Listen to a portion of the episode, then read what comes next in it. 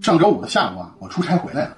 我从这火车站一出来呢，我就看这出租车站呢人挺多的，我就溜达出来一段，在马路边上呢正好停一出租车，哎，我就走了过去，拉开车门呢，坐后座上了。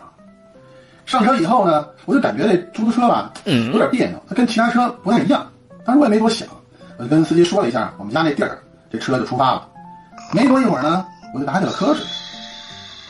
迷迷糊糊的睡了一阵之后呢，我就睁开眼，我就望向车外，我看这个熟悉的街景啊，我就估计离我们家也就大概还有十分钟的车程。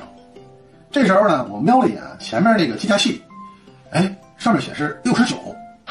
我心想，从火车站回我们家这段路啊，我不知道走了多少次了，就坐出租车呀，就坐了好几十次。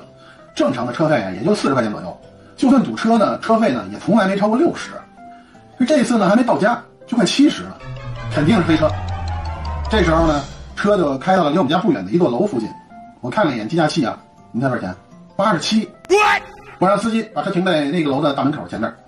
这车刚一停稳啊，我就迅速的开门下车，随手呢我就往后座一甩，说：“哥们儿，搁后座了哈，一百甭找了。”说着呢，我砰的一声把车门给关上了，背起我那挎包呢，我呲溜一下就走到了那个大门口。就在我快到大门口的时候呢。就听见那司机大叫：“大哥，钱在哪儿呢？”